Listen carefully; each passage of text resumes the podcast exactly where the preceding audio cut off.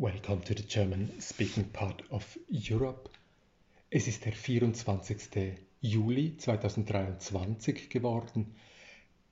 Ich habe heute den zweiten von sieben Teilen ähm, notiert zur siebenteiligen Miniserie Das Wirken des Pater Floriano da Brescia in der Dorfkirche zu Mustee.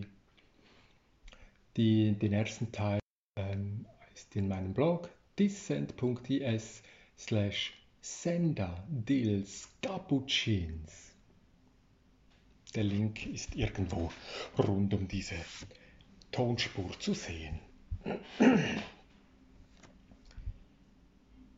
Pater Floriano. Erschrocken schießt er aus dem Schlaf. Haben ihn die Zöllner des Klosters unter, unten an der Brücke verfolgt? Pater Floriano, wie ein kleines Baby, was sich weder vom Rücken auf den Bauch drehen, geschweige denn in eine sitzende Position wenden kann, stellt er sich steif und horcht verwirrt unter geschlossenen Augen in den dunklen Raum.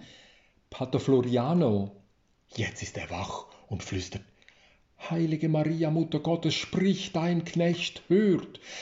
Keine Ausreden, die Glocken läuten schon, du musst zur Messe. Macht das nicht mein Bruder? Der ist noch vor dem ersten Hahn davongerannt. Sicher liest er noch eine Messe in Plata. Nach einer Pause wird nachgeschoben. Die Hexe Letizia hat es sich wohl so gewünscht. Wer bist du? Wie heißt du? Was willst du? fragt Pater Floriano völlig orientierungslos.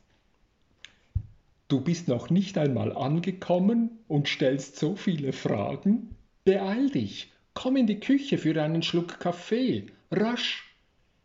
Kaffee? Die Alte hat Kaffee? Sind wir jetzt reich, fürnehm, elitär? Pater Floriano springt aus dem Bett und sieht seine Kutte von allem Schmutz der Straßen der letzten Wochen befreit, wie neu genäht an einem Kasten hängen. Wer ist diese Frau? Was tut sie hier?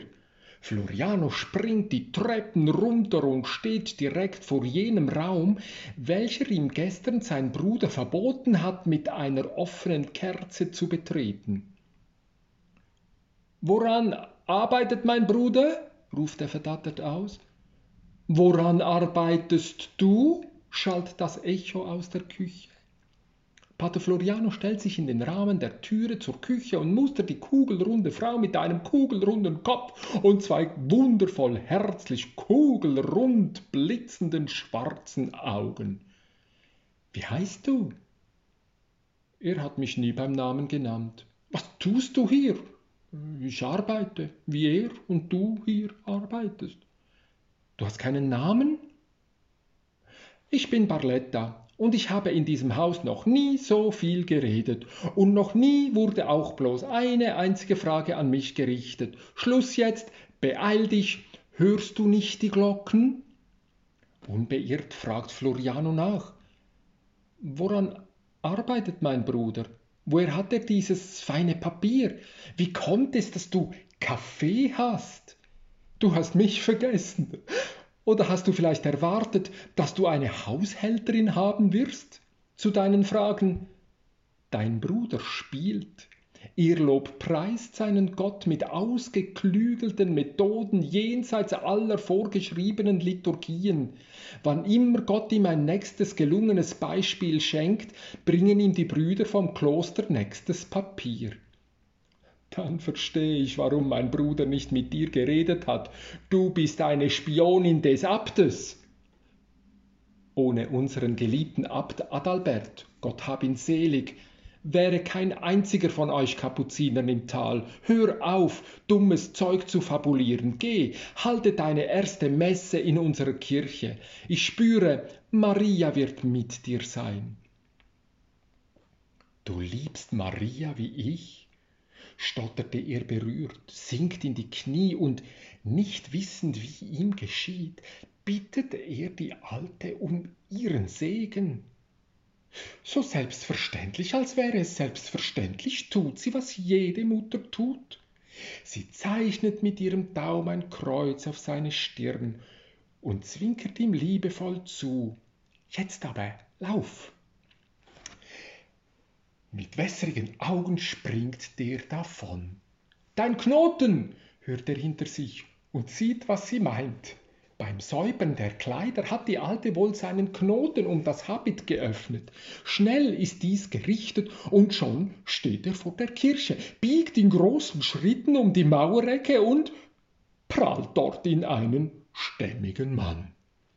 Der Eingang zur Dorfkirche ist durch einen länglichen Vorraum überdacht. Zur Linken geht es in die Kirche, zur Rechten in die Totenkapelle.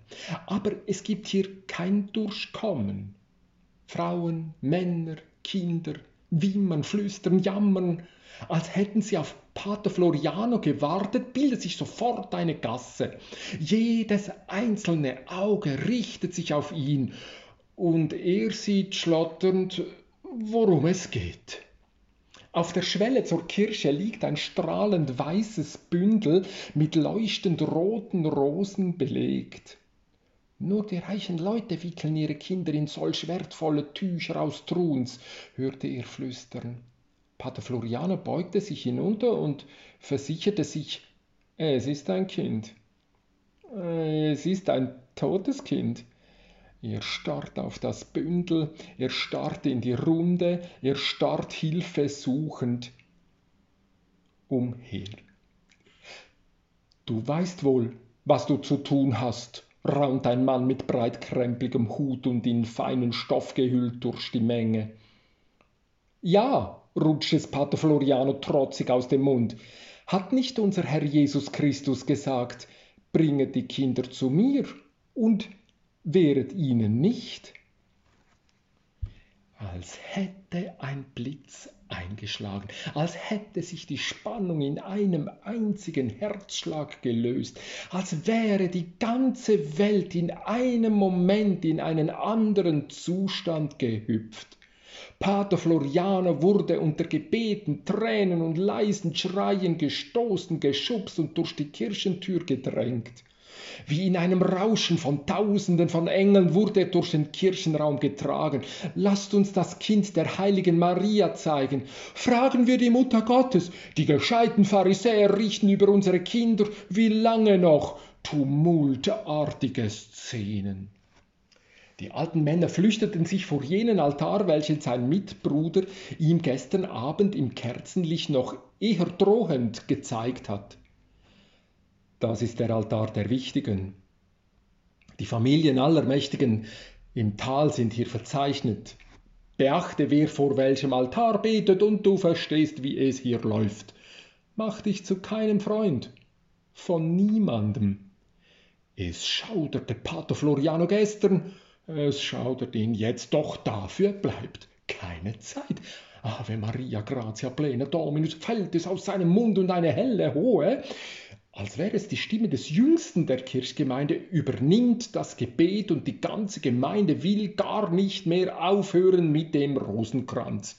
Pater Floriano versteht zwar kein Wort von dieser anderen Sprache, aber gerade so viel, dass er erahnt, wann ihm eine geeignete Pause geboten werden wird, dazwischen zu gehen. Doch dann, Pater Floriano wird schwindlig, wurde er gestoßen, ist er auf dem rohen Steinboden gestolpert, er zittert am ganzen Körper und schon hört er eine Frau rufen, das Kind lebt. Und eine andere, ja, ich hab's auch gesehen.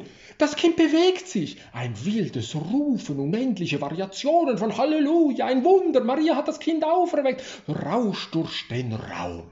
Schon vorher hat auf der zweiten Empore der Männerchor jenes Lied angestimmt, welches auch in Brescia gesungen wird wenn einem totgeborenen Kind den Segen der Machtkirche vorenthalten wird. Hier aber scheint es, als hätte die uralte Melodie unendlich viele Strophen mehr gefunden. Und dann hört Pater Floriano die lachende Stimme seiner geliebten Mutter Gottes so laut und so deutlich wie noch nie in seinem ganzen Leben. Wenn das Kind doch lebt, kann es doch getauft werden. Pater Floriano strahlte und leuchtete und ruft es laut hinaus, wenn das Kind doch lebt, kann es doch getauft werden.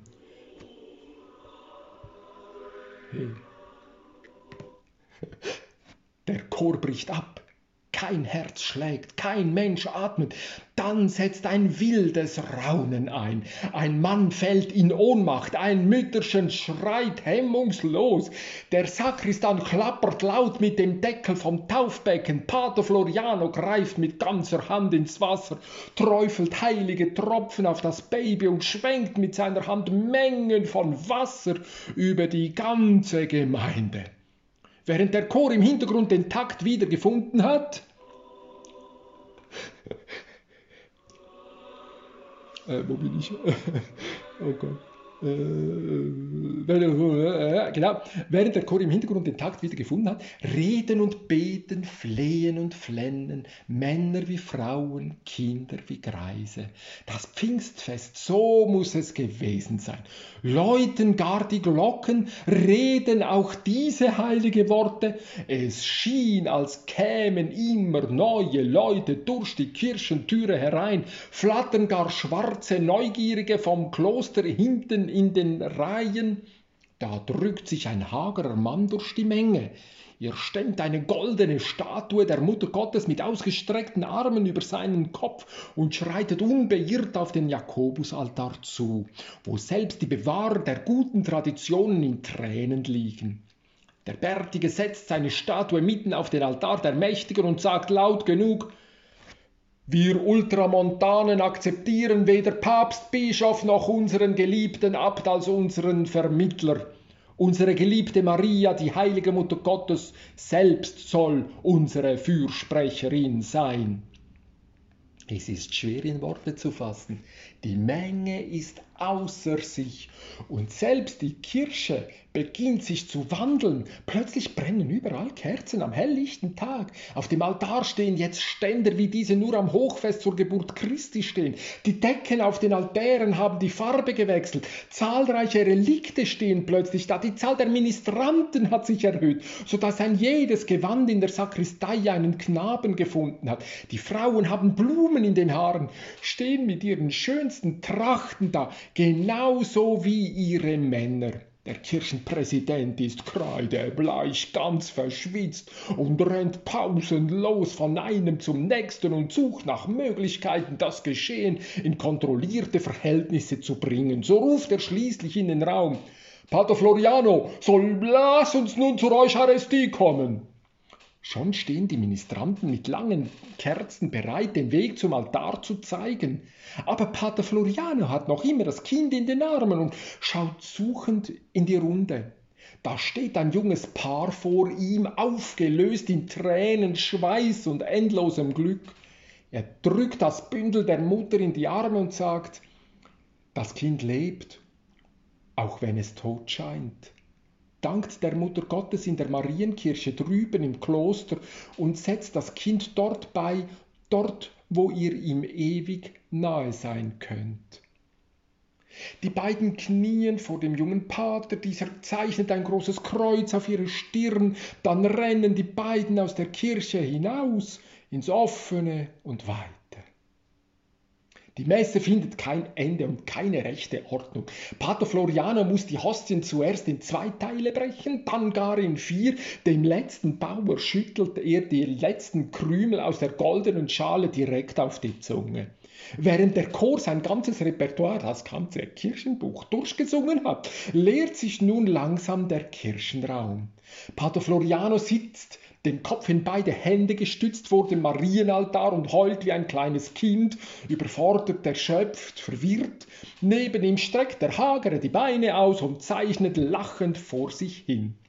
Den will ich dir bauen, triumphiert er. Wohin willst du den Altar stellen? spottet Pater Floriano. Siehst du nicht, wie überfüllt und verstockt von Tradition und heiligem Eifer der Raum ist?